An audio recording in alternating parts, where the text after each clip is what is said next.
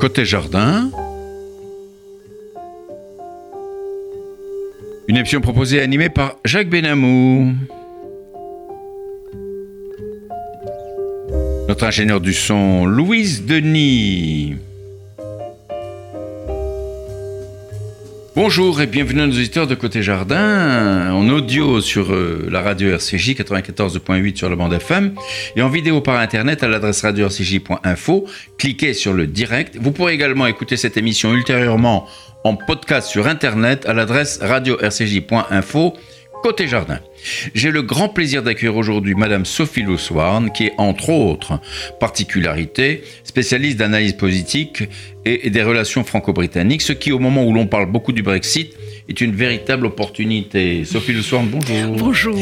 Sophie Luswarn, indépendamment de votre spécialité de l'analyse politique et des relations franco-britanniques, vous êtes diplômée de Normal Sup, Sciences Po Paris, docteur d'histoire anglaise, agrégé d'anglais politologue. Vous êtes spécialiste des questions économiques et sociales, bilingue en français, anglais, allemand, espagnol. Vous êtes maître de conférences hors classe d'histoire anglaise à l'Université d'Amiens et entre autres maître de conférences à l'Institut d'études politiques de Paris. Pour ne pas égratigner votre modestie, je vais passer sur vos très nombreuses activités radiophoniques et télévisuelles pour dire qu'actuellement vous êtes totalement mobilisé par le Brexit. Alors Sophie Louswarn, vous êtes spécialiste de la Grande-Bretagne de son histoire, de sa politique. Qu'est-ce qui vous a attiré vers ce sujet? Alors, ça remonte à mon enfance. J'ai très tôt été aux États-Unis avec mes parents et en Grande-Bretagne. Et puis, j'ai fait une année d'études à Oxford. Euh, et j'ai toujours beaucoup admiré euh, le modèle politique britannique. Ah bon? Et c'est ce qui m'a amené sans doute à écrire euh, une biographie de Tony Blair et de David Cameron. Alors, euh, avant d'en arriver à ce fameux Brexit hein, qui fait couler beaucoup d'encre, il serait opportun pour nos auditeurs de faire un peu d'histoire. Alors, à quand remonte la naissance de l'Angleterre? Alors la, naissance de l'Angleterre, elle remonte finalement euh, à 1539, lorsque euh, Henri VIII a fait fusionner l'Angleterre et le Pays de Galles et a absorbé le Pays de Galles. Mhm. C'est vraiment l'unité de l'Angleterre sous la dynastie des Tudors. car c'est la dynastie Tudor qui a mis fin à la guerre des deux roses.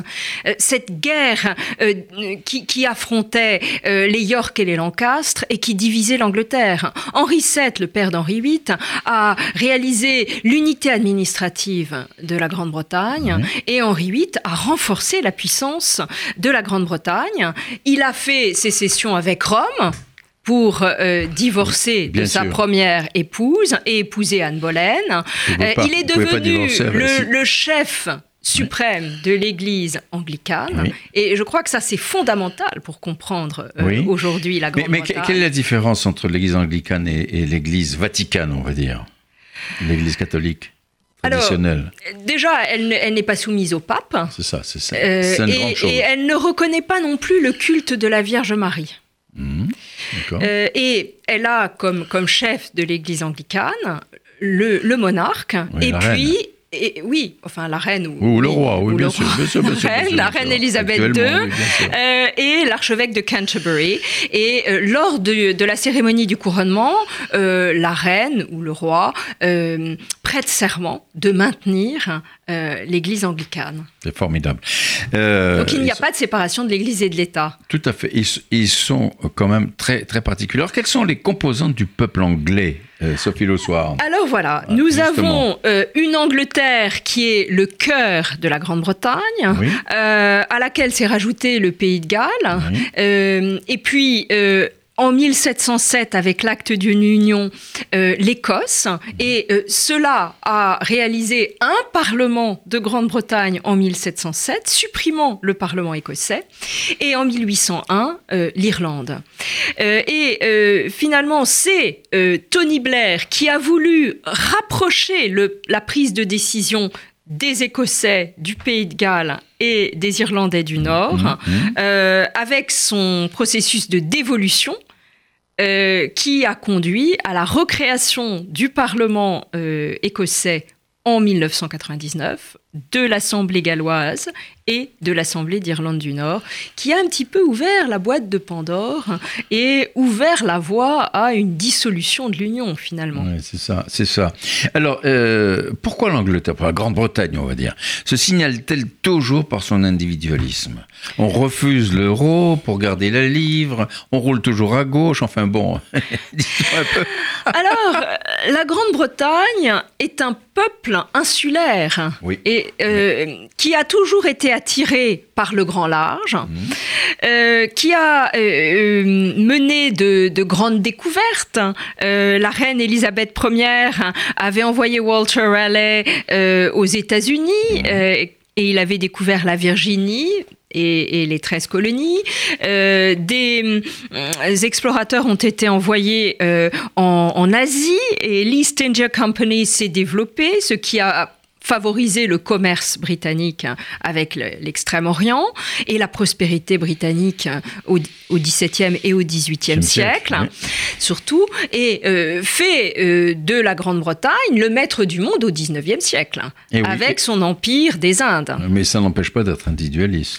Mais euh, la Grande-Bretagne est, un peu individualiste. Mais, oui. elle a cette volonté de dominer le monde, je ça. crois. C'est ça qui est quand même curieux. Hein alors, alors pourquoi elle a souhaité faire partie justement de l'Union européenne alors, euh, eh ben c'est une question très compliquée parce que au lendemain de la, la Seconde Guerre mondiale. Elle se suffisait elle-même, etc. Bon. Non, non, mais au lendemain de la Seconde Guerre mondiale, euh, les dirigeants britanniques ont été invités à rejoindre la communauté économique charbon-acier.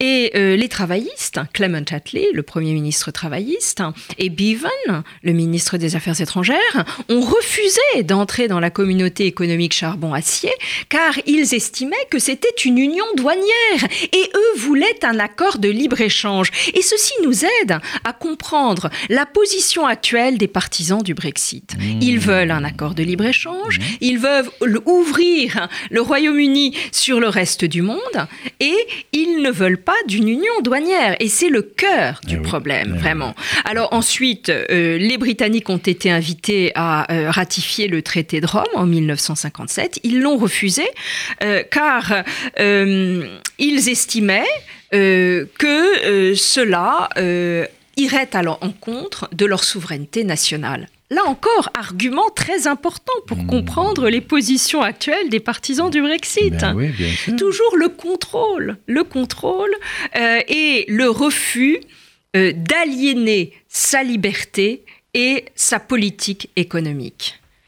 Et à l'époque. Alors ensuite, ensuite, en 1963, Macmillan a posé, enfin en 1961, Macmillan euh, a posé sa candidature et en 1963, il a euh, essuyé le refus de De Gaulle, justement, qui a justement De Gaulle se méfiait des Anglais. Exactement. Est-ce qu'il avait raison?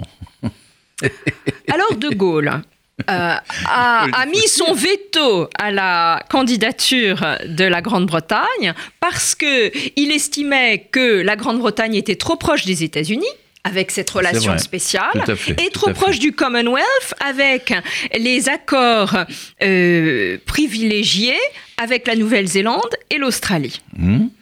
Et c'est la raison pour laquelle euh, il a refusé. Il a fallu que le Royaume-Uni attende le départ de De Gaulle de l'Élysée. Euh, pour euh, poser à nouveau sa candidature hein, lorsque le Premier ministre Edward Heath, qui était le négociateur avec Macmillan, euh, pose sa candidature et le 1er janvier 1973, enfin, après 12 années de négociations intenses, le Royaume-Uni est enfin entré dans l'Union européenne. Mais beaucoup de traités et de négociations avaient été engagés sans le Royaume-Uni, ce qui explique la raison pour laquelle le Royaume-Uni s'est toujours trouvé en porte-à-faux avec l'Union européenne. Car il n'a pas participé à la création ah ben de la communauté. ça. Et, de, Gaulle avait une dent contre les Anglais, pourtant pendant la guerre, ils l'ont accueilli. Oui, Eh oui, alors. C'est quand même curieux quand même.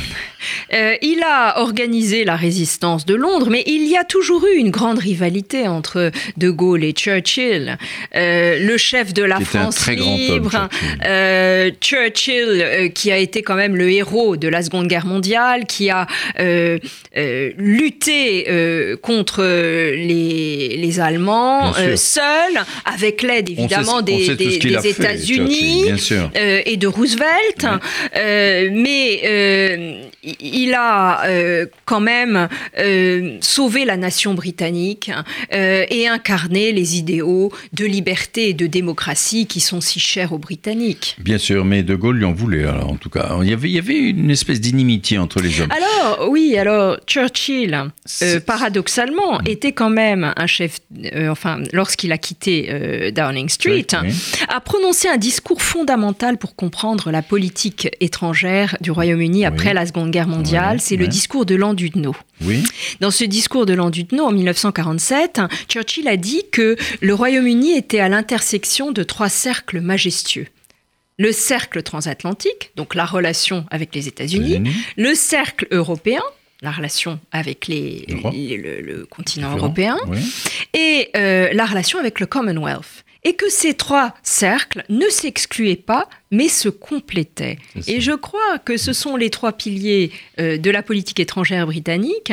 Et aujourd'hui, certains partisans du Brexit espèrent que la relation spéciale avec les États-Unis euh, conduira à un accord euh, privilégié avec les États-Unis, un accord commercial, Mhm. et à des accords bilatéraux avec les pays membres du Commonwealth, qui est quand même une association composée de plus de 54 pays sur tous les continents du monde. Bien sûr, en laissant, en mettant entre parenthèses justement l'Union européenne. Alors, quel est, euh, Sophie Luswarn, quel est le système électoral en vigueur en Angleterre? Alors, les Britanniques pratiquent le scrutin majoritaire uninominal à un tour. Un tour, ouais, voilà. c'est cela. ouais. Euh, qui a été maintenu. Majoritaire. hein Majoritaire, Ouais, oui, qui a été maintenu euh, en dépit du référendum de euh, 2011, organisé par David Cameron, Oui. euh, car dans l'accord de coalition avec les libéraux-démocrates, les libéraux-démocrates avaient demandé à ce que une dose de proportionnel soit introduite dans les élections à la Chambre des communes. Et euh, les Britanniques ont voté à 68% pour maintenir le scrutin majoritaire uninominal à un, Un tour, tour. le first past the post, Oui. qui crée une distorsion entre le nombre de voix et le nombre de sièges à la Chambre des communes et qui assure la euh, domination de deux grands partis politiques Absolument. euh, depuis 1918, le Parti conservateur et le Parti travailliste, car au lendemain de la Première Guerre mondiale, avec le suffrage universel, le Parti libéral va connaître un déclin euh, sans précédent. Ah bah, bien sûr. Alors, puisqu'on parle de, de- des travaillistes aussi, Corbyn, euh, Jérémy Corbyn euh, et les travaillistes ont-ils une chance dans la situation actuelle de prendre le pouvoir, d'arriver au pouvoir en Angleterre, en, en Grande-Bretagne Alors aujourd'hui, il est certain que euh, les jours du Premier ministre Theresa May Ah, sont, comptés. Ah bah oui. On l'invite à démissionner. Mm, On parle euh, de Michael Gove, Oui, euh, le ministre de l'Environnement pour la remplacer, ou bien de Jeremy Hunt, le ministre des Affaires étrangères.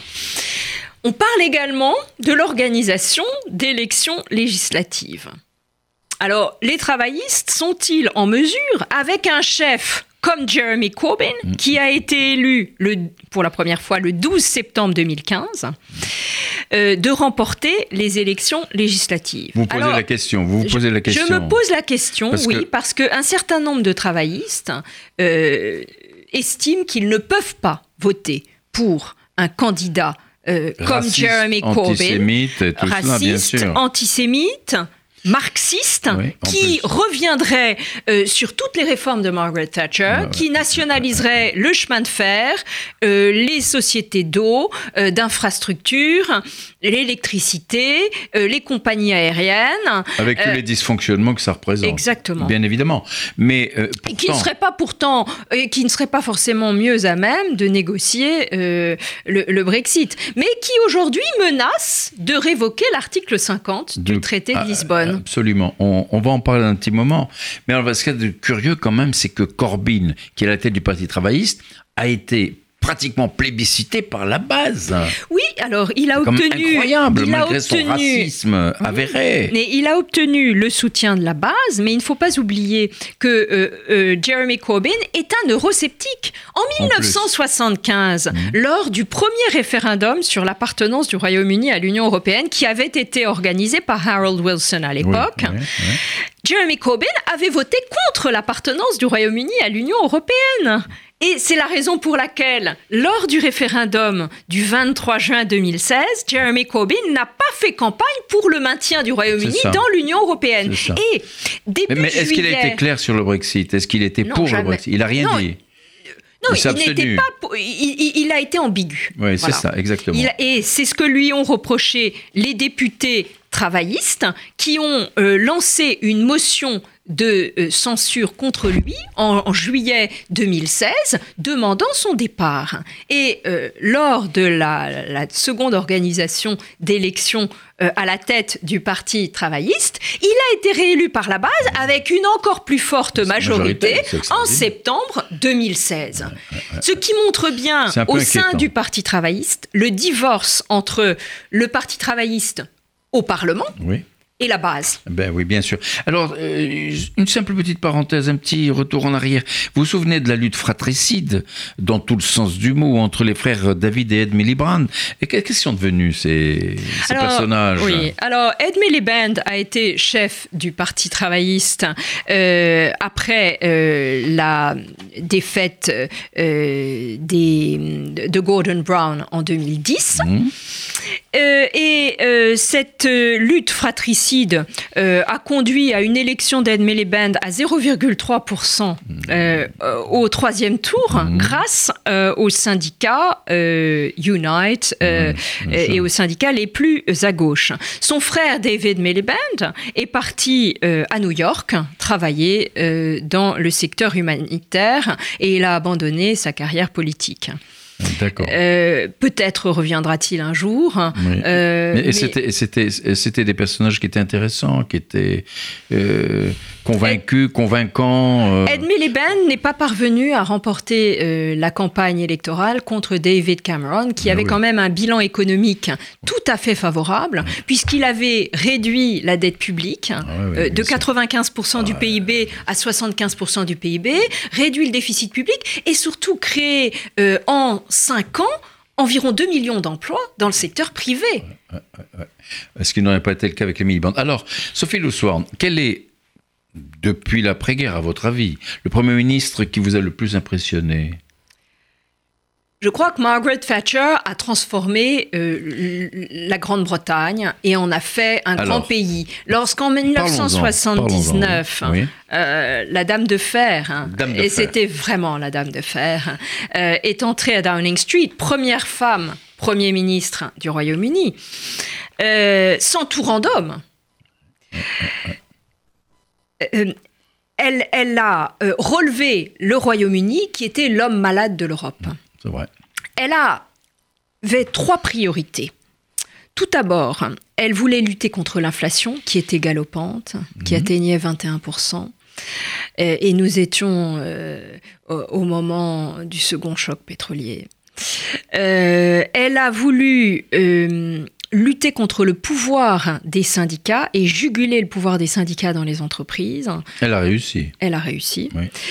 Et troisièmement, elle voulait libéraliser euh, le système économique et déréglementer le système financier. Et elle a donc euh, privatisé les compagnies aériennes, le chemin de fer, euh, le pétrole, l'eau, l'électricité, ce qui a permis une meilleure gestion et une meilleure rentabilité de ces sociétés qui avaient été mal gérées. Avant. Après les nationalisations de la, au lendemain de la Seconde Guerre mondiale. Et c'est la déréglementation du système financier, le Big Bang de 1986, a conduit à l'arrivée de capitaux étrangers sur la place financière de Londres et a fait de euh, Londres la première place financière européenne, voire mondiale. Mais elle était honnie à un moment donné de, la population. Oui, les gens ne l'aimaient pas. Pourquoi ils l'aimaient pas? Parce que euh, elle prenait des mesures euh, drastiques. Tout le monde voulait que tout soit nationalisé, etc. Non, je crois qu'à l'époque. Parce que les chemins de fer marchaient, c'était une horreur. Mais je crois qu'à l'époque, les Britanniques n'étaient pas hostiles à une privatisation du chemin de fer. Mais les, les Britanniques étaient exsangues. Les Britanniques souffraient. Les Britanniques ne connaissaient pas pas la prospérité. Euh, ils n'avaient pas vécu les Trente Glorieuses comme la France. Et ils n'avaient pas vécu le redressement de l'Allemagne.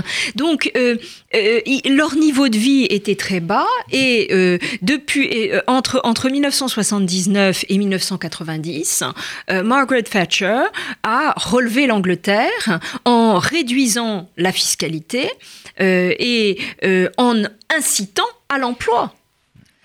Euh, et Elle a créé beaucoup d'emplois. Exactement. Et euh, c'est euh, son successeur, John Major, qui a bénéficié de son bilan économique, et Tony Blair, qui n'a jamais remis en question sa politique économique. Et qui était travailliste, lui, pourtant. Oui, mais qui, cette troisième voie, réconciliait la nouvelle droite et la social-démocratie. Oui. Tout à fait. Alors, Sophie Luswarn, et la laïcité en Grande-Bretagne, c'est quoi ça? Parce qu'il est curieux que des imams prêcheurs de haine puissent s'exprimer aussi librement en public et sur les ondes en demandant l'instauration d'un régime islamique en Grande-Bretagne et la conversion de la reine Elisabeth II à l'islam. C'est quand même incroyable, quoi. Mais vous savez... La laïcité n'existe. Quel est le système là? Expliquez-moi un petit peu parce qu'il y a beaucoup de nos auditeurs qui ne savent pas, qui ne comprennent pas. Alors, il n'y a pas de laïcité au Royaume-Uni puisqu'il n'y a pas de séparation de l'Église et de l'État. Mais paradoxalement, le Royaume-Uni qui a la reine comme chef euh, de l'Église anglicane, euh, a créé des salles de prière pour les musulmans à la Chambre des Lords. Vous voyez un petit peu la modernité de ce pays qui prône la tolérance, qui respecte les autres euh, religions. Mais est-ce que les autres, est-ce que les autres sont aussi tolérants vis-à-vis de ah, la Grande-Bretagne C'est une autre question. vous, avez, vous, avez, vu que Londres, euh, pour la première fois euh, en 2016, a élu un maire musulman. Sadiq Khan, d'origine pakistanaise, et qu'il était accompagné par un imam pendant sa campagne. Et vous avez des quartiers euh, de Londres, euh, Brixton, euh, qui sont peuplés de musulmans. Vous avez également des quartiers de Birmingham et de Manchester qui, qui sont encerclés par les musulmans, qui, revivent, qui vivent entre eux. Oui. Et, vous, vous qui allez régulièrement, etc., comment vous voyez la, situation là-bas actuellement? Écoutez, je pense que l'intégration des minorités ethniques au Royaume-Uni, c'est plutôt bien passé. Euh, vous avez euh, dans le gouvernement de Theresa May euh, le ministre de l'Intérieur, qui est d'origine pakistanaise, qui est quand même une étoile montante du Parti conservateur, qui pourrait devenir peut-être un jour Premier ministre. Alors, c'est quand même dire que l'Angleterre est tolérante. On, la représente toujours comme un pays de caste. Je crois qu'elle est très ouverte au mérite. Euh, et euh, il n'y a pas un danger là, vous trouvez pas? Un danger. Mais lui, lui respecte la, la, ben, vie euh, britannique, la culture britannique, ben, qui, de ce pays qui l'a accueilli. Voilà. Donc, euh, mais je pense que euh, les, les musulmans sont beaucoup plus respectueux de, du Royaume-Uni euh, et, et, ne, ne posent peut-être pas, les, ne présentent pas les craintes qu'ils peuvent présenter dans d'autres pays de l'Union européenne. Alors les lois sont, en Angleterre sont votées par le Parlement, bien évidemment. Mais alors, vous avez, j'ai lu ça il n'y a pas très longtemps, l'archevêque de Canterbury qui dit que bah, qui est l'une des plus hautes autorités religieuses et morales du pays, qui considère que la charia doit s'appliquer aux musulmans en dépit des lois votées par le Parlement. On vous dit, bon, euh, il y a des, endroits où il y a une majorité de musulmans, eh bien, c'est la charia, c'est pas, pas le droit anglais. C'est pas le droit anglais qui s'applique. Ça, ça, je l'ai lu. Hein, oui, mais alors, vous voyez, moi, je vais hein. vous dire, j'ai eu l'occasion de, discuter euh, euh, avec euh, des personnalités politiques qui me disaient que finalement, la tolérance était la clé de l'intégration. Et je ne sais pas ce qu'il en est, mais je sais que toutes les manifestations religieuses sont admises au Royaume-Uni et le signe en est quand même, le, nombre de, euh, de, Noirs et, de musulmans euh, qui sont députés ou bien membres de la Chambre des Lords. Non, c'est tout à fait bien. Bien sûr, personne n'a rien à redire de cela. Simplement, reste à savoir que euh, on applique une loi religieuse euh, qui n'est pas une loi qui est votée par le Parlement. Dans, dans certains quartiers, voilà. Oui, c'est un problème pour la démocratie, en effet. C'est un vrai problème pour la démocratie. enfin, Sophie Mais aussi, la reine avait déclaré dans un de ses messages de Noël qu'elle n'était pas seulement le chef de l'Église anglicane, mais qu'elle était le chef de a multi-faith society. C'est-à-dire? C'est-à-dire une société euh, composé de plusieurs religions, de, plusieurs, fois. D'accord, d'accord, tout à fait. Alors, Sophie Le Soir, on rentre dans un vif du sujet là. Où en sommes-nous aujourd'hui sur ce fameux Brexit qui fait couler tellement d'encre et suscite beaucoup d'impatience, euh, aussi bien en Grande-Bretagne que partout ailleurs, en Europe, hein, euh, aujourd'hui, mais avec les dernières informations d'aujourd'hui. Nous sommes dans l'inconnu, parce qu'aujourd'hui ah. devrait être voté un, amendement à 3h30. nous ne savons pas si le Premier ministre pourra se, maintenir euh, euh, pendant, euh, enfin, jusqu'au 12 avril. pour mener à bien les négociations. Nous ne savons pas si son accord sur le Brexit sera finalement voté par le Parlement, puisqu'il a été déjà rejeté ben en janvier 2019 par 320 voix, et le 12 mars à nouveau. nous ne savons pas si certains euh, députés vont demander la révocation de l'article 50 du traité de mhm. Lisbonne. Mhm. Si euh, un amendement permettra d'introduire un second référendum, ce qui semble être souhaité par un million de manifestants qui ont appelé de leur vœu un second référendum samedi 23 mars, et quand même, les Britanniques... Y a-t-il une chance pour qu'il y ait un, nouveau référendum?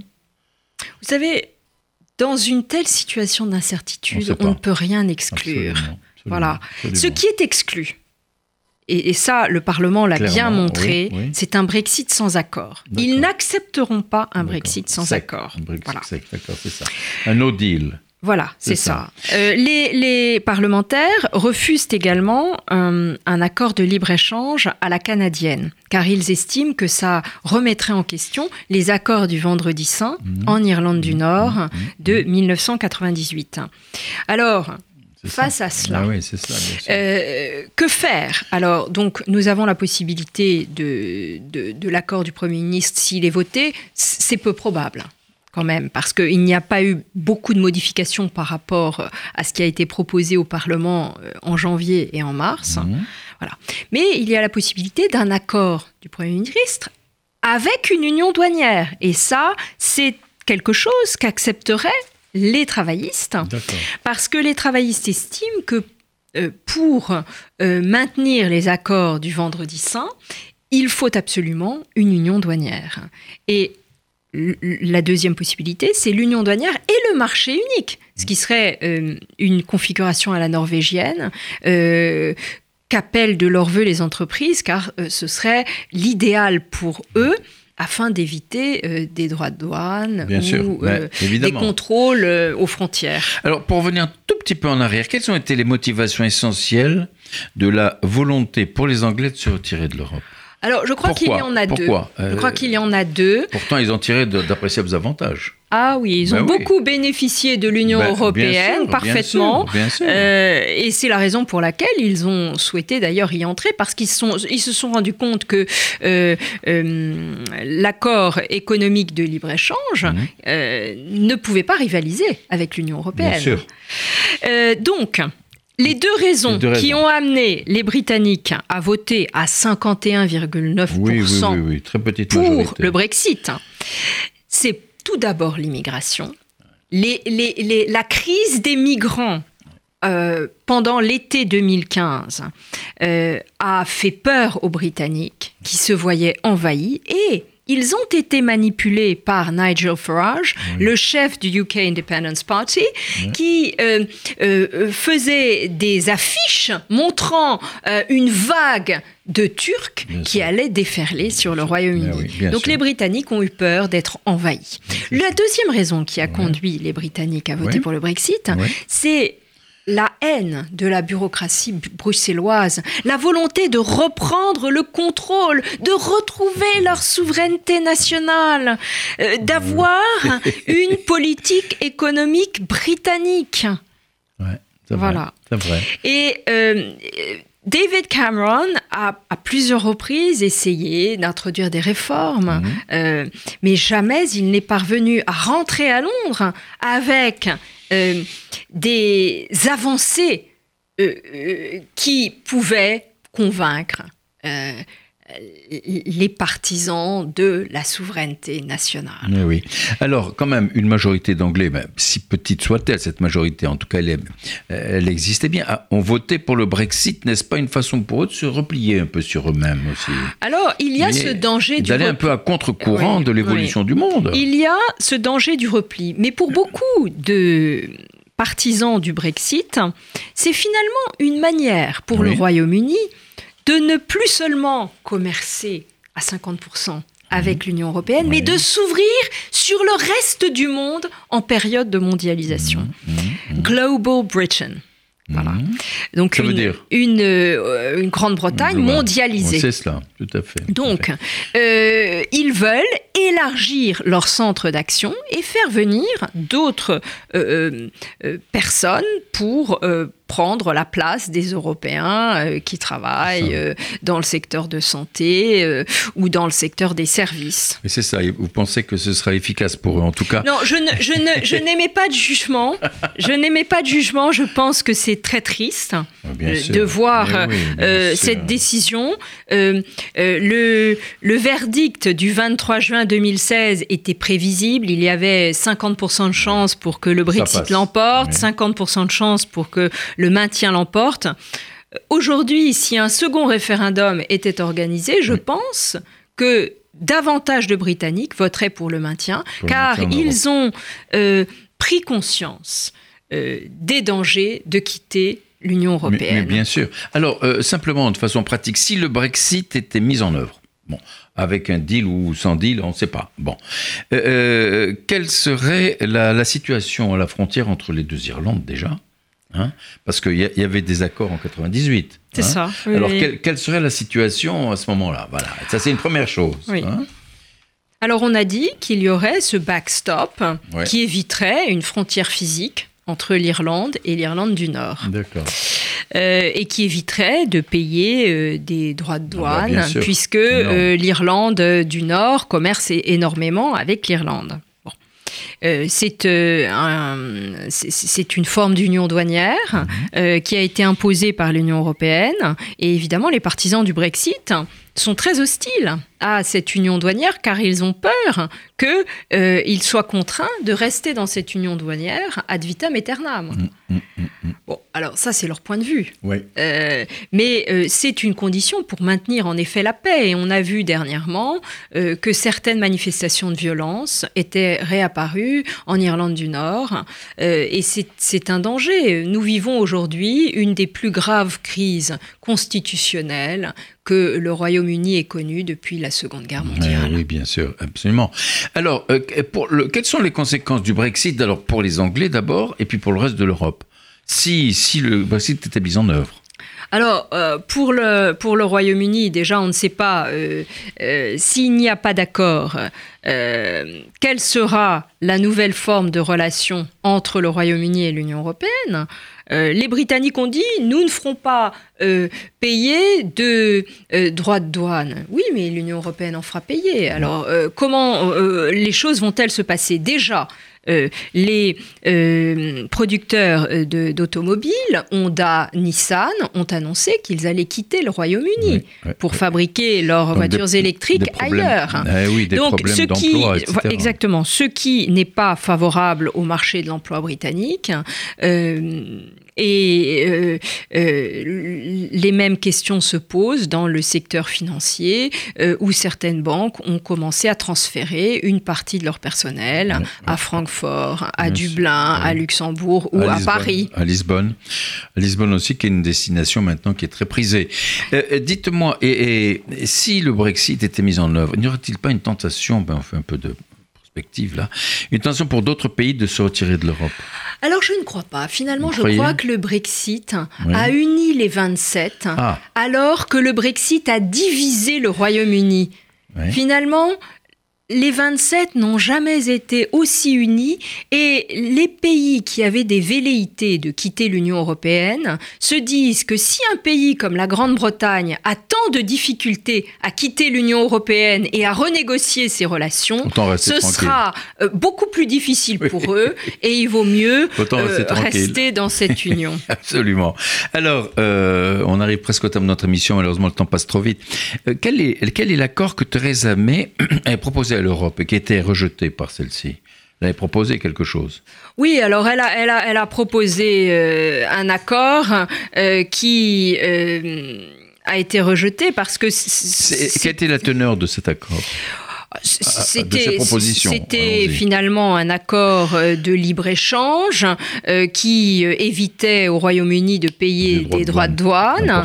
oui. mais c'était la clé, c'était la fin de la libre circulation des personnes. Alors son accord euh, maintenait la libre circulation des services, la libre circulation des biens et la libre circulation des capitaux. La seule chose sur laquelle on revenait, c'était la libre circulation des personnes. Et c'est logique, puisque les Britanniques avaient voté contre euh, le maintien dans l'Union européenne à cause de l'immigration. Donc il fallait cesser la libre circulation. Mais bien sûr. Alors, l'Europe, euh, euh, enfin l'Union européenne, hein, envisage deux options. Euh, pour, euh, pour le, report de la sortie. Oui, le 12 avril et le 22 avril, mai. On parle du 12 avril et le 22 mai. Alors, euh, quelles sont ces options Expliquez-nous. Alors, le 12 avril, le, le, gouvernement devra avoir trouvé un accord avec le Parlement. S'il n'a pas trouvé d'accord, à ce moment-là, le Parlement va reprendre le contrôle du Brexit mhm. et demandera peut-être une extension de cet article 50, ce qui pose un problème crucial le Royaume-Uni va-t-il avoir à organiser des élections européennes qui se ben dérouleront du 23 au, 26 mai. Mais bien sûr, absolument. Euh, si l'extension va au-delà du 26 mai, et c'est pour ça que l'Union européenne a proposé le 22 mai, juste avant euh, l'organisation des élections européennes. Le Parlement va-t-il voter la révocation de l'article 50 du traité de Lisbonne ou bien euh, le Parlement va-t-il demander l'organisation d'un second référendum. Mm, mm, mm. Euh, va-t-on avoir une nouvelle élection législative avec, avec, mais changer de parti ne résoudra pas la question. Bien sûr. Euh, c'est un problème. Euh, vraiment qui, qui, qui, qui, bouleverse le, les, la stabilité politique et constitutionnelle britannique et qui remet en question évidemment 46 ans de vie commune ben, avec l'Union européenne. Et euh, c'est toujours un vrai, douloureux. C'est un, vrai divorce avec toutes ces douleurs, ces déchirures. exactement. Absolument. Alors pour terminer simplement, si, vous voulez bien, la situation actuelle est celle d'une énorme instabilité. Est-ce que vous pensez que Theresa May euh, va tenir le coup ou bien elle va être balayée? Parce que apparemment, euh, tous les commentaires que nous écoutons et les informations que nous avons permettent de penser que bon, je pense que après trois ans mhm. de négociations, euh, le Premier ministre n'a peut-être pas parvenu à trouver un compromis. Et euh, c'est peut-être la raison pour laquelle ces jours sont mis en danger aujourd'hui, parce que euh, la classe politique et les Britanniques eux-mêmes se demandent si un autre euh, chef de gouvernement ne serait pas mieux à même de négocier euh, les nouvelles relations entre le Royaume-Uni et l'Union européenne ou bien euh, de remettre à plat les, les, relations entre le Royaume-Uni et l'Union européenne ou de révoquer le, l'article 50 et remettre en question le Brexit, ce En qui tout n'est cas, pas impossible. Theresa May doit souffrir terriblement. Oui. Sophie Le Soir, ce sera le mot de la fin. Écoutez, je vous remercie beaucoup. Je vous rappelle que vous êtes à l'écoute de RCJ 94.8 sur la bande FM. En votre compagnie, Jacques Benamou. Côté jardin, j'ai eu l'immense plaisir d'accueillir Sophie Le Soir, qui est une maîtresse en la matière d'information et de politique euh, de la Grande-Bretagne. Euh, Sophie merci Le beaucoup. Merci à vous et à bientôt et bonne continuation. Merci. Voilà, au revoir.